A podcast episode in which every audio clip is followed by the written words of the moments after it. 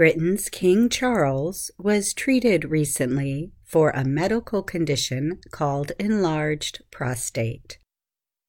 American Defense Secretary Lloyd Austin recently spent two weeks in a hospital for treatment following an operation for prostate cancer. The 70 year old Austin did not share any news of his medical condition publicly at first. He also did not inform President Joe Biden of what the Defense Department described as a minimally invasive operation on Austin's prostate on December 22nd. On January 1st, the defense chief developed severe pain and was taken by ambulance to the hospital.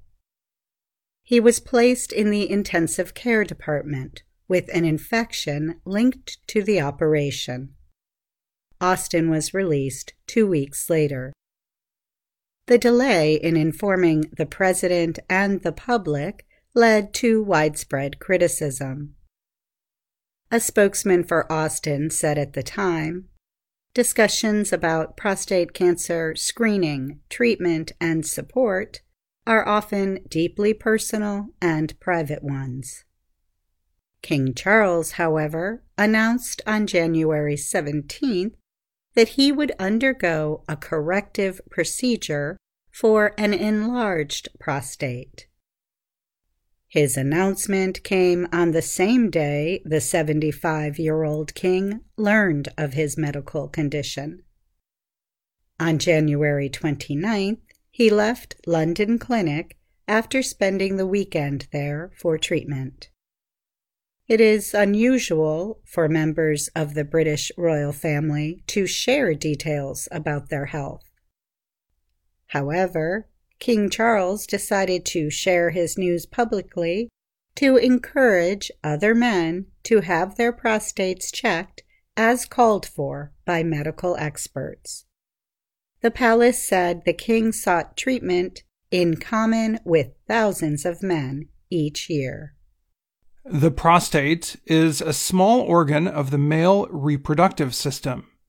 It is about the size and shape of a walnut.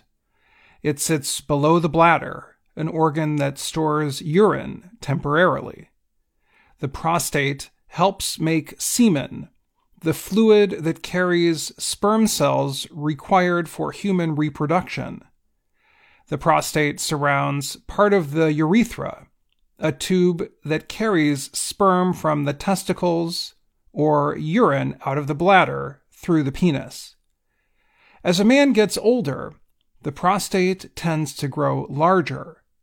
Medical experts say it could grow from the size of a walnut to the size of an apricot by the age of 40, and then to the size of a lemon by age 60.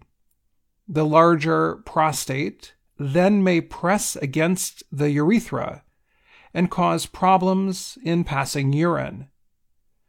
The U.S. National Institute of Health, NIH, says men in their 30s and 40s may begin to have problems with passing urine. The agency advises men to seek medical help if they experience any of the four conditions.